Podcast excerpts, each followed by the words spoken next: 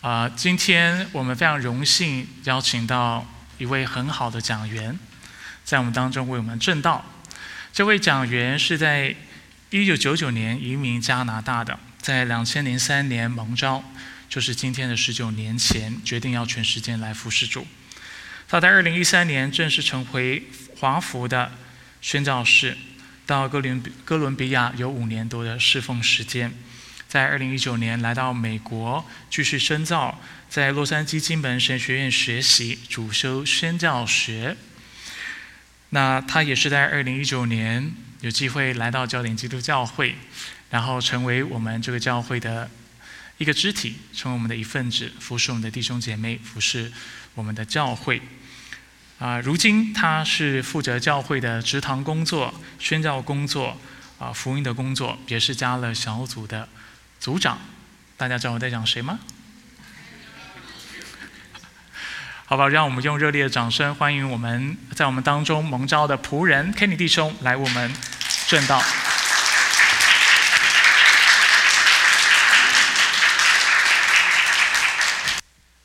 我先做一个祷告哈，我们一起祷告。耶稣基督，感谢你，感谢你呼召我们，让我们可以成为你的儿女。也因为我们真的懂得感恩，所以我们愿意高举你，在我们生命的每一个层面，都能够以你做我们的主宰。所以，当我们讲到宣教的时候，我们也希望你来使用我们，进入这个世界，做你的眼，做你的光，来去荣耀你。啊，也愿意主啊，你今天透过信息来帮助弟兄姐妹更深的理解到宣教这个题目。我们感谢你，奉主耶稣基督生命祈求，阿门。好，在我们啊去正道以前呢，我们先会读啊今天的正道的经文。好，哦，安提阿的教会中有几个先知和教师，就是巴拉巴和称为理解的西缅啊，古列热人路求与西路西律分封王一起长大的马念和。的扫罗，他们在侍奉主和进食的时候，圣灵说：“要为我分派巴拉巴和扫罗去做我叫他们做的工作。”于是他们进食祷告后，给巴拉巴和扫罗按手，然后差呃派遣派遣他们走了。好，那哦。我不知道你你们想到什么，就是说我们用了几周的时间来去谈到宣教，哦，如果你们有很多印象的话，让我可以跟你们一起来重复一遍。第一周的时候，我我们都知道利位弟兄跟我们去分享到是宣宣教的群体，所以他的确确一点就是从一个呃圣经的角度，一个比较更神学的一个角度去看宣教，所以我们都是宣教群体。然后第二周里头呢。哦，陈牧师就跟我们去分享到，我们是应该要做宣教的人啊。虽然我们不一定每一个人都是宣教士被差遣到远方，但是做宣教的事情确实在我们基督徒的生命当中应该有的部分那个部分。然后呢，上一周我们不更不要讲，就是哇，王牧师跟我们去展开基督的复活，就是整个福音的中心的中心，可以说是那个更那么重要的一个部分。哦，展现出来，我们是没有没有话要讲，就是这个明明就是一个铁证如山的一个证据，所以当我们相信耶稣以后，我们必必然会就是做这个事情。所以到了今天，我想跟大家说，今天可能就是今年宣教灵会的最后一讲，只是讲到宣教部分。那我会更多的去从我们本地的教会对宣教的参与当中的一个。着手来去跟大家去分享。好，那呃，我们我要宿舍一下这个东西啊。哦，好，那我的我的我从我会从两个的点跟大家去分享。第一个呢，就是说什么是本地教会对宣教的角色？我们要首先要明白一下宣教跟我们这个教会本地的教会的角色是怎么样。然后我会谈到本地的教会在宣教上面的功能，所以从第一节开始，我们回到圣经的当中。第一节就这样说，在安提阿的教会中有几个先知和教士。这个安提阿的教会这个短语短句里头，其实是包含了它是本地教会的意思。用英语讲就是一个 local church。刚才牧师也可能提到一点点，就是用一个本地教会的角度去看我们教会的时候会长什么样子的呢？我们通常会称自己是呃教人基督教会，用英语讲就是 Crossone Chino 是吗？那我们不会说我们是 Crossone Fontana，因为 Fontana Crossone Fontana 是一个金星会来。如果你知道，因为很多人是这样问我，我是在一个金星会的神学院里面去问，他们都通常以为我是去 Cosmo Fontana，因为他是金星会。所以我们在一个奇乐的地区，我们我相信神就有他自己呼召的功能，要我们在这个地方要为他做人做官，意思说我们就是为主来做见证。所以我我当我讲到本地教会的时候，其实是你们每一个。我们的当中，我们这个肢体，我们这个教会特点特意的神设立在这边的一个教会。然后当中呢，第一句话讲到就是说有几位的先知跟教师，里面有五个的名字，就是巴拉巴，称为黎杰的失眠，古内赖人路球与西律分封王一起长大的马列和扫罗。哦，估计读完以后呢，你大概只有两个人是比较熟识的，就是巴拉巴跟扫罗。扫罗更还没有改名字，这是将来会改名字的一个保罗。所以这一节经文究竟要告诉我们，这个本地的教会在安提厄这个地区，它什么样的一个背景呢？其实我们可以看发现，他们的核心团队啊，我们今天我们教会也有核心同工。但是他们的核核心，他们的领袖究竟是谁呢？原来巴拉巴、西缅、路球跟马练跟那个小罗都是他他们的当中。好，我们每一个来去啊探讨一下哦。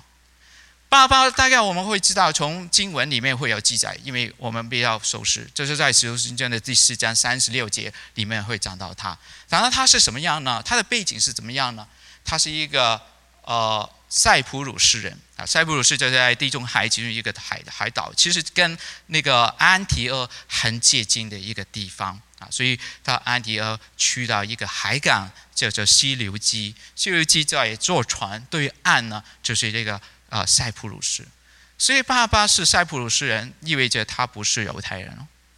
哦，所以他也是立位人，可能他跟犹太教，他是犹太背景是有关系的。但是他也同样从他的名字当中，因为他明明应该叫约瑟，但是别人给他的称呼就是巴拉巴，就是一个劝慰字，大概可以表达他是有一个很有恩赐去跟人家辅导啊，或者是劝慰别人的一个一个人。然后我们来讲一讲那个。理解的失眠啊，当然我们没有很多人会去很熟悉它。失眠只是这个名字很有犹太人的味道，因为那个时候犹太人都很普遍，有人会叫失眠，就好像我们今天在美国很多人叫 John 啊 Paul，很多人就这样子。但是奇妙的地方是它的形容是理解，理解用英语的圣经你会发现是 Liger 啊 Lager。就是或者是用那个，但给你的联想起来了，大概它跟黑人或者是它的颜色，就是肤色有关系。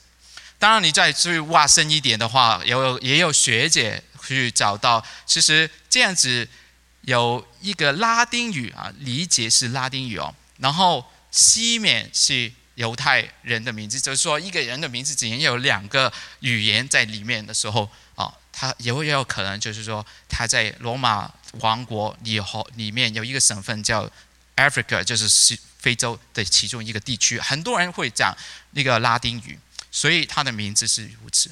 所以我们没有很百分之一百去确认它的背景如何，可是我们大概会知道，它应该是从非洲来的。无论是那个呃理解是形容他是黑人，或者是他本来长得像一个黑人啊，我们不知道，但是他应该也有一个黑人的背背景。好，所以你会看哈，你想一想，在一个安提阿的教会，在一个这个城市一个教会里面，只要领导的阶层当中了，就已经有那么不同的种族的在当中。好，我们再看下去，古利奈人入球，入球也是一个很普遍用的一个呃，在希呃希腊里面很用很普遍的一个名字，但是它的形容词是古利奈，古利奈肯定就是非洲其中一个省份。然后马练更奇妙，他这样形容，他就说他是一个犹犹太的那个西律的分封王一起长大的。哦，他是谁呀？你想一想，他是一个贵族嘛，竟然可以跟西律，西律当然这个西律跟我们平常在圣经所看见的那个大西律哦不一样，他应该是指出是他的儿子西律安提帕安提伯。安尼伯，呃，如果你有好好去研究圣经，你会大概知道他是跟那个啊，施洗约翰被砍头的时候是他。然后路加福音更形容，就是耶稣说我没有地方住，我们没有枕头的地方。那个，但是呢，有狐狸可以在宫里面，这个狐狸直接形容他。所以在圣经不不同的地方也有出现他，但是他那个不是重点，重点是属于他是一个贵族。而且马练就跟他一起成长的，那个一起成长，意思就是说他他跟他一起生活。然后如果那个希律安提伯他的老师他是谁是他的老师，他也会同样。所以这样的情况很普遍，也是在那个时候那个社会背景底下会有一个贵族可能呃收养一个孩童。然后培养他自己的孩子来成长，又或者是说他是一个奴隶啊，就是本来就是用来这样子。但是无论如何，你会发现他自己的背景呢，是跟那个大西律的家族是很很很接近的。也有人会发现，如果他真的是那个安提伯一起成长的话，到那个时候。保罗写就是不是路加写这段经文的时候，那个马练应该也有六十几岁。所以光从巴拉巴哦，扫罗就不要讲了。扫罗我们都知道，就是保罗他有很多很多的背景，我们都不讲。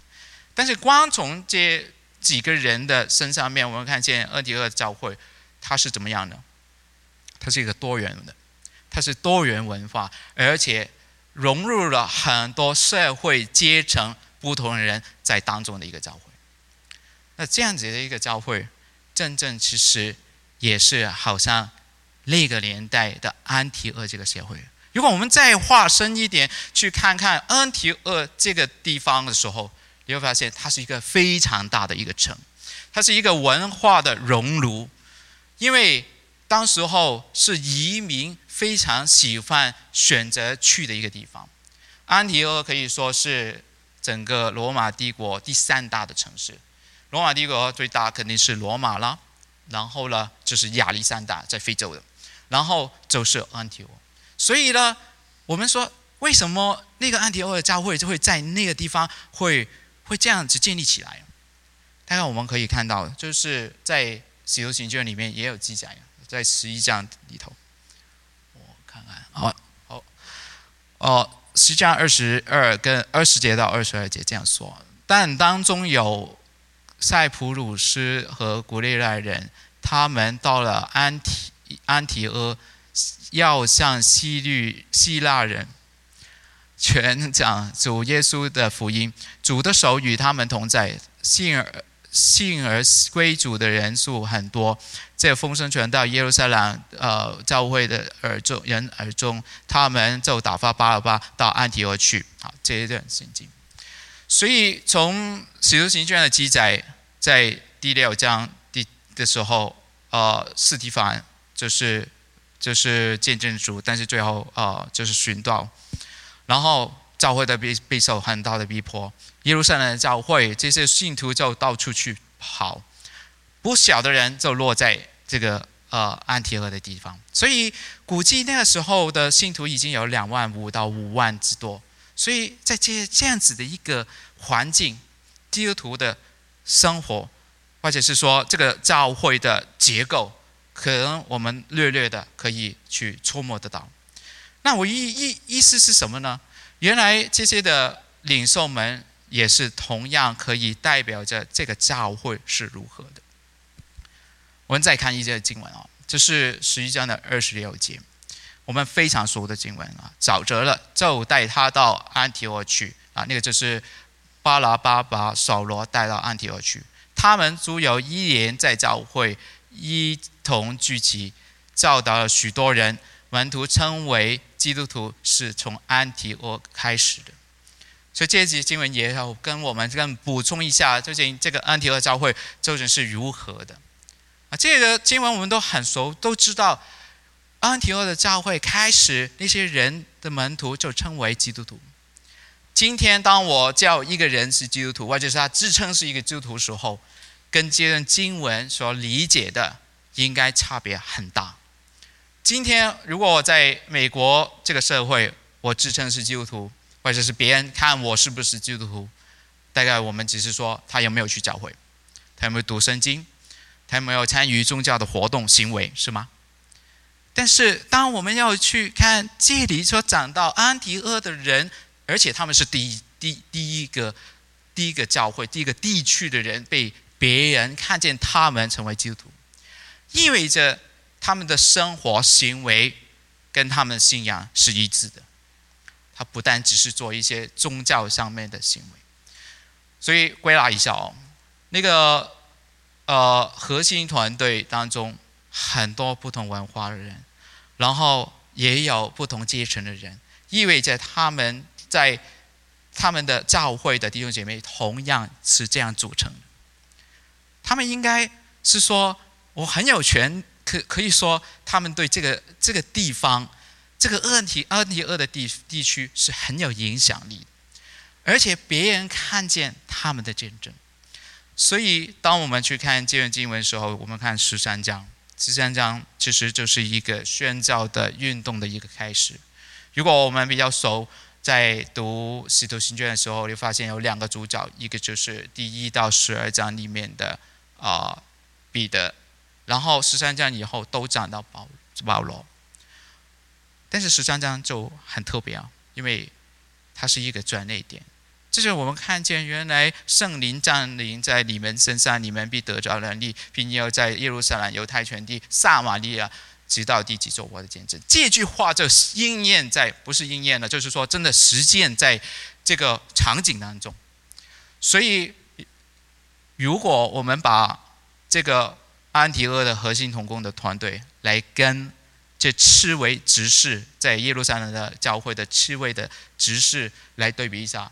你就发现他们的背景是非常不一样，意味着就是说，这个教会不是停留在犹太人当中，他们连领袖们都会有不同的种族、不同的元素、不同的人阶层的人在当中。我可以说，安迪奥的教会是一个实践大使命的教会，安迪奥的教会是一个呃一个很着重于圣经教导的一个。地方，为什么？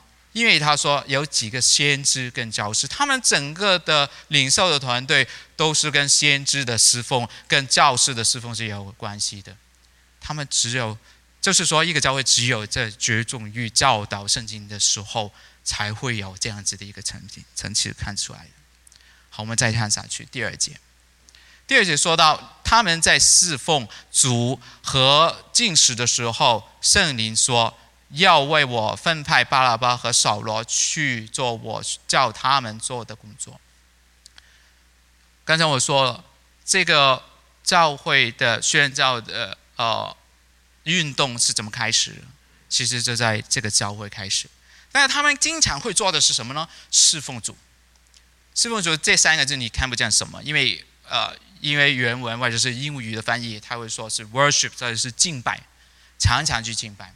那刚才我说了，原来安提阿这个地方是一个这么大的城市，而且肯定是一个希腊化的一个城市，因为大希律在他掌就是掌权的时候，他也把这个城市在扩张，所以这个城市是很繁荣的，它的道路网跟很接近的一个海港。就是溪流机是接近的，所以很多的商业的来往，而且人口很多，有三十万的之多。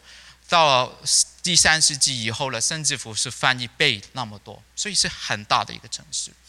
当中像这样类型的城市，我们会找到什么呢？如果是宗教上的，一方面可能就是一个外邦人哦，就是说外邦人他们的宗教是怎么样的？他们会敬拜神明，就是一些罗马的神明，然后是多神的。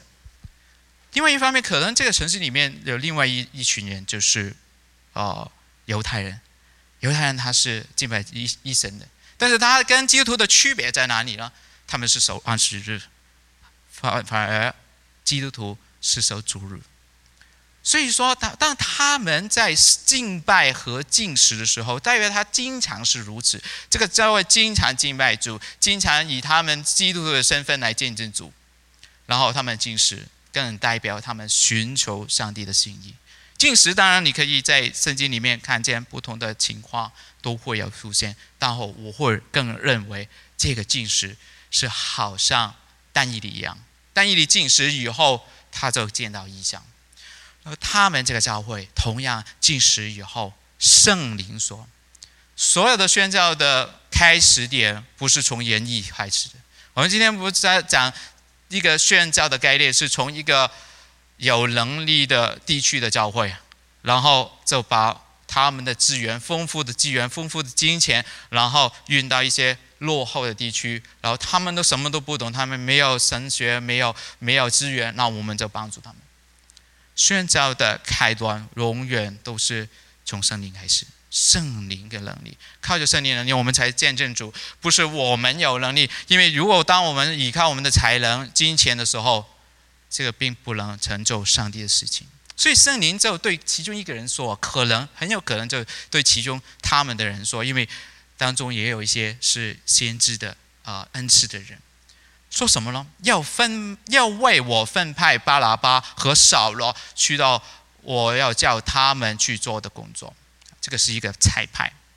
圣灵对他们说，分派的这个意思大概就是说，他们分辨他们出来，要巴拉巴跟扫罗。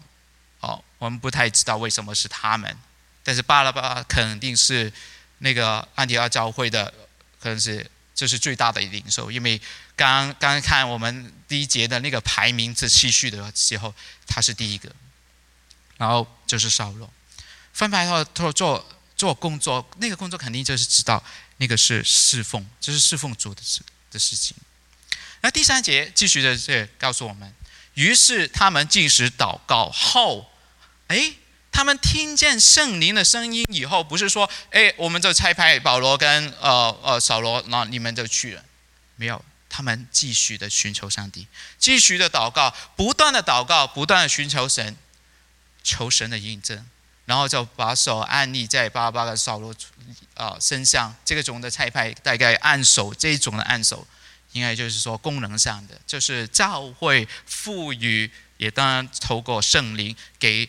巴巴跟扫扫罗一起被拆败出去，所以这几节的经文，大家我们略略就会看见，原来安提奥的教会是怎么样的一个模样，一个宣教的一个运动的开始是怎么样的一个场景里头去发生。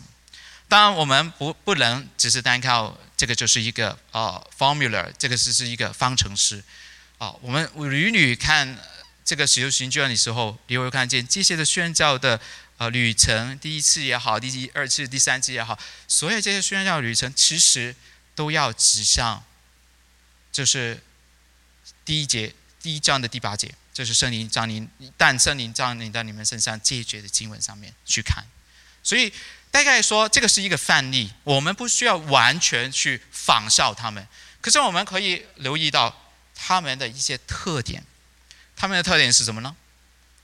他们是。敬畏上帝，以圣经为中心，他们的领导阶层都是这样子去爱神的话语，全掌神的话语，有先知人教教士在他们当中，他们经常敬拜。今天我们敬拜可能没有那么那么的呃不一样，可是那个时候是很不一样，只是跟他们身边人很不一样。然后他们也有寻求神，这个事情就发生在他们身上，所以。我想讲的就是，我总结一下，教本地的教会对于宣教的角色，应该只有这两个：要不你是差派者，就是教会开始差派的；要不你就是在当中啊，这个是小小小数的人，这是被差派的人，所以这个就是角色。然后我会从多一点看啊呃宣教呃本地教会对宣教的功能上面去讲一讲，这个也包括我自己一些呃自己的经历。很多人有一个误解，就是觉得宣教是是从神学院出来的。那我可以告诉大家，其实这个不是事实。我大概已经在宣教的这个领域上面有差不多二十年的一个领域。我经常会留意到，其实我们在北美，甚至我们今天在美美的神学的教育当中讲宣教的，或者是能够帮助你训练你成为宣教师的，是很少数的。好，如果你知道这里，请你告诉我，我也真的想知道。所以，往往其实宣教士是从哪里开始？是从教会开始，所以从我们刚看见恩提阿这个教会的时候，你就会发现怎么样的一个教会会会参与宣教啊？对我来讲是很自然的啊，不是说我们要从那个果少开始，果少就是说我差遣到宣教士，好，这个这个教会就就代表很属灵、很合神心意，不是？对我来说，其实是非常自然的一个事情。你看看，一个教会最重现今的教导，一个教会最重于敬拜侍奉，寻求上帝的心意，甚至乎为这些事情来去祷告，留意到他们身边的人，那自然就有宣教士的开始。那我想讲的就是说，宣教士的培育啊，可能我对牧师也讲一讲，应该在教会当中嘛，是吗？你想想。如果一个宣教士不不能在一个神学教育里面得到他的他要得到的东西，那肯定只有一个，就是在教会，也不在菜会的里头可以找到宣教士。教教会的功能很多，因为刚才我们也讲了，培育领袖是教会的其中一个功能。那很多人误解，就觉得宣教只是一个公用性性的功能上面的一个事情。其实我可以告诉你，是当我们真的去挖深一点，宣教是很有神学基础的。我过去跟大家已经分享过，无论是我们看的书啊，《宣教的上帝》（Christopher Wright） 所写的一本厚厚的书，讲到圣经的神学怎么去跟宣教联想关系。它的意义就是说，整本圣经都有讲到宣教，是这个就是像这上帝的心意。然后我们非常熟悉的派伯。啊，John Piper，他写了一本书，非常影响很多人，也影响我。Let the nation regret。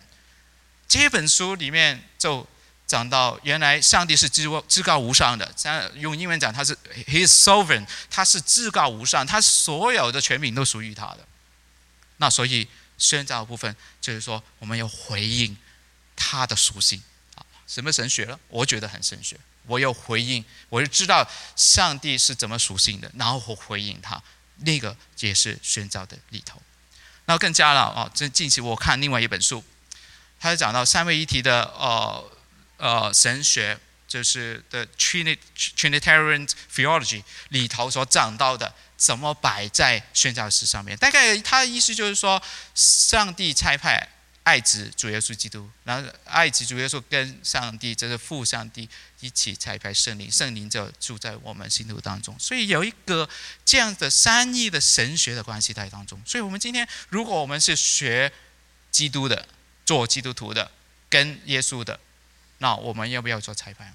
应该像我们的属灵的生命里面占一部分。我不是说全部啊，我真的不是说全部，因为确实。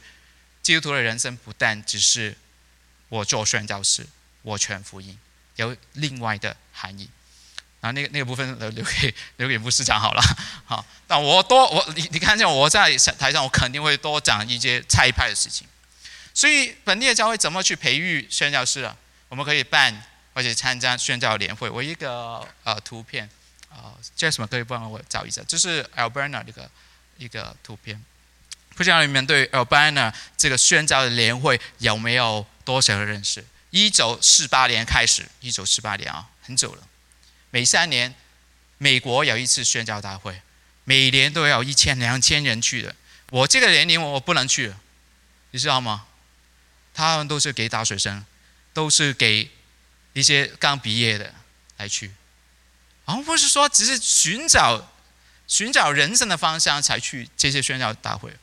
我确实觉得，上帝真的要呼召年轻的，确实真的要我们年轻的人摆上我们的时间、我们的光阴、我们的资源来投放在宣教士上面。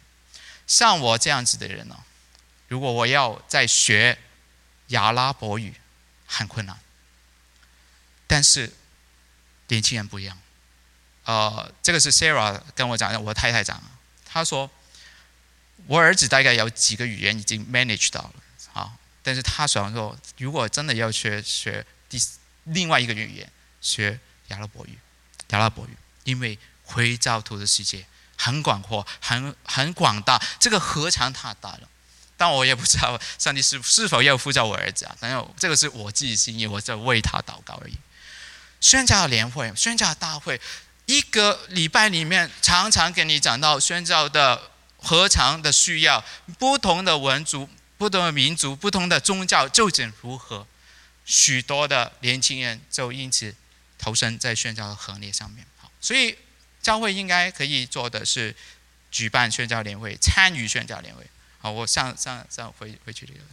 好，那我们可以参与一些宣教课程，无论是把握时机，或者是 perspective，中文叫宣教新视野，就是广阔的去，就是呃概概括的去，让我们会展开我们对宣教的呃事情。那里面会谈到什么呢？宣宣教的神学，宣教的历史，宣教与文化，文化是必须的。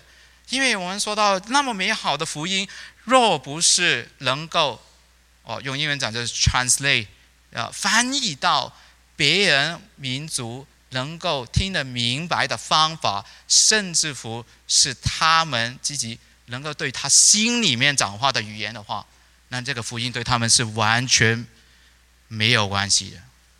所以宣教跟文化是很必须的，然后也有讲到宣教的策略。所以，这个宣教的课程确实真的可以把我们的眼光再宽阔一点。然后，我更觉得宣教，呃，是能够被培养出来，是关键于教会对不同文化的理解。我们应该有多一点的接触。这个我不跟大家讲了。其实我有很多很多个人的经验。然后，我们也有呃。可以参加参加短宣、防宣、短宣、长宣。防宣、短宣、长宣是算什么？大大部分都是讲到一个时间的问题。防酸大概是一个星期的，所以大家如果有假期的时候可以考虑。然后短酸大概就是三个月到一年，长酸就好像我一样，我过去有五年的时间在哥伦比亚那个是那个地方来去服侍，所以这些都会开阔我们的眼光。如果我们从从来都不接触，从来都不长，从来都。不会说，我看见我身边的人，原来他们还没有福音的。那个我邻居，我的邻居就是一个墨西哥人啊，我会跟他会谈话。我甚至我我我剪头了，大家应该知道了，不是说我长得漂亮啊，就意思说我，他都应该可以。但但但我想讲的时候，我会找谁去跟我剪头了？我去找墨西哥人。不单是因为他住在我旁，就是他在我住的地方旁边，也确实我就有机会跟他接触。我我认识多一个墨西哥人的朋友，他叫 Rolanda，啊，多行。然后我真的很欣赏，就是我我喜欢，不是说我喜欢，就是这样。我我的经历当中，神就是感动我们。本来我不喜欢这些民族，他跟我真的与我有有何干呢？他讲的语言，他的文化，他吃的东西都跟我不一样。大概我们中国人的想法就是说，他跟我不一样，但我赚到他们的钱就好了。我大概就是这样子想吗？是不是？但其实，当我们作为基督徒，我们会多想多一层，我们会把福音融入在我们生命当中。我也希望福音得到他们的心里头。所以，我不单想赚他们的钱，我更加希望我把最宝贵的福音跟他们分享。所以文化上面的理解接触点也好，或者是你提高你对文化不同的人的呃认知的时候，你总会有更多机会去参与在实验宣教史上面。好，我再讲最后一个啊，Jason 可以帮我一下啊。嗯，那我们如果不是菜派者那我们这是被差派。那被差派人需要教会做什么呢？我们就要支援这些宣教士。大概我们经常会说一个比喻，你就你知道美国大兵啊，就是在前线去打仗的，可能就就占个几个而已。但是你知道他们背后有多少人去支持他们吗？他们在总部里面，可能一个人在前线，有几十个在后面去支援支援他，他才可以打胜这个仗。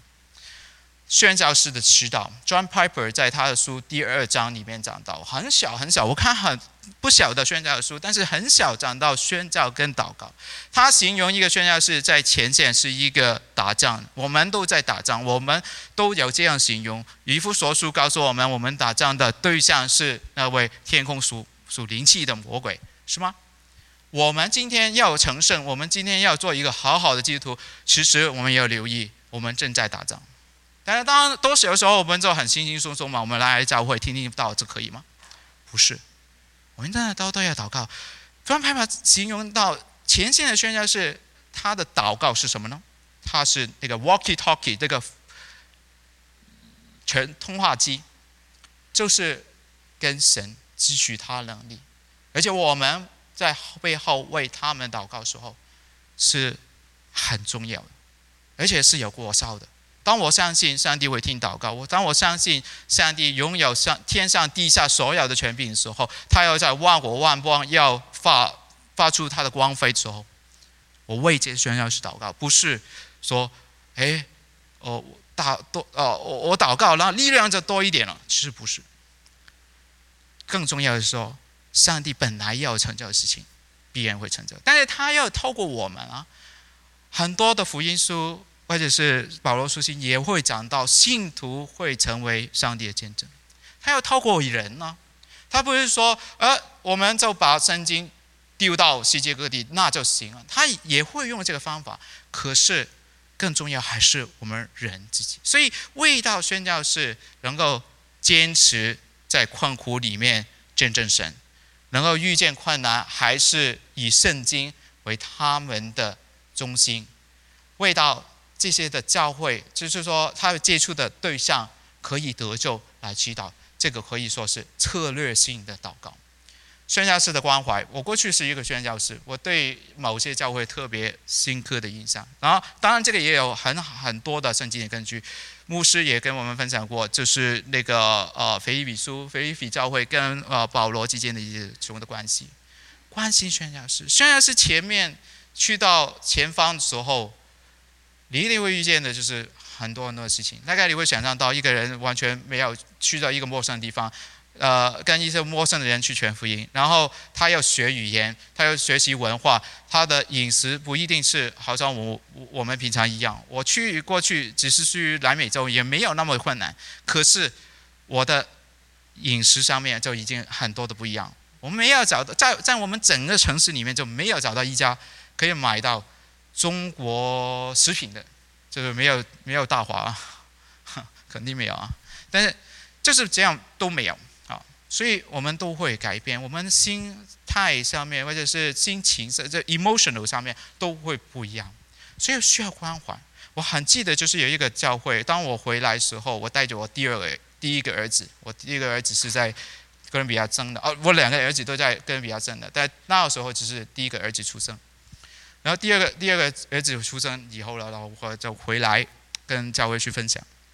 教会跟我们说，我们跟你也有办一个活动，啊，什么活动？我觉得他说你儿子出生，我们办一个欢迎你儿子出生的一个一个这样子的一个啊聚会，很多人来，很多牧师来，很多来支持我们，我觉得很关心我们，我觉得真的很亲切。然后我在宣教工厂里的时候也会孤单。有一个小组，只是一个小组，他寄一个一个卡片啊，这个事情不多啊，寄个一个卡片，而且在南美洲了，如果是邮寄的部分呢，很难很难，就是说你要付钱呢，你也不能寄到我我的手中，因为很多人在中间就偷了抢了这样子，所以一个卡片很可贵，贴满了他们自己的小组的每一个人的样子，然后写一两句话，我我印象很深啊。就说有人会留意我们，我们正在前方去为为主做工。既然纪元上的不要讲了，无论是书、圣经、金钱，因为像我们去打仗，没有后防，没有装备，没有其他这些东西，怎么去做？当然，我们可以靠圣灵能力，你可以这样说。但是，但是资源上面，physical 的东西上面，我们还是需要。然后与差会机构的合作这个部分，我都哦不多讲。意思就是说，其实刚才我讲到，教会的角色是拆派者。但是现在的教会，如果真的每一个宣教师都只有从一个教会拿到他们资源的时候呢，应该不不太可行，啊，所以他需要不同的教会来支持，所以中间呢，我们就会有宣教的机构，宣教机构不单呃给我们训练，给我们督导，哦，就是留意我们宣教师前面去做什么，而且他也是啊让不同的教会一起来参与。所以我讲到的就是说，啊，很简单啊，今天这是讲到教会在宣教士的角色，然后我讲到它的功能。对啊，我来讲宣教是什么东西？过去可能我也有误解，我就觉得宣教就是，呃，要不就与我无关嘛，啊，因为他们都跟我不一样。然后另一方面就可能我接触不同的教会，他大概就是说做我我们有很多钱、很多资源，我就我就投资上去就可以了。他对我讲不是这样，宣教应该是一个很健康的教会里头所非常容易看见的事情，意味着我们当中会有人被拆骗，我们当中会有人愿意听到上帝声音，寻求上帝声音以后去到不同的地方，但不代表你们不能去做宣教士啊，是不是？我们同样的在我们的生活场合、工作的上面。我们也会成为一个宣教士。只要你，你有没有常常想这样想过？就是说，神啊，真的感谢你，我周边都没有基督徒，因为上帝就是用你，只有你可以在他们身边做神的见证。我们一起来祷告。主啊，感谢你，感谢你，真的啊，愿你的圣灵常常去提醒我们。有时候真的不是单凭我们的理性可以理解的，就是当圣灵感动我们、呼召我们的时候，其实我们不单地域的分别、远远近的一个距离，更加就是说，我们无时无刻我们都可以敬拜你、服侍来代表你做你自己的见证。主耶稣啊，就祈求你来去帮我们教基督教会每一个基督徒，我们看见。看见主你自己的使命，看见主你是那位要差遣我们的神，让我们无论是在本地的或者是远方的，我们一同来参与，因为我们就知道这个是你的心意，也是我们基督徒一个实践我们的信仰的其中一个重要的部分。我们再次向你献上感谢，奉主耶稣基督生命祈求。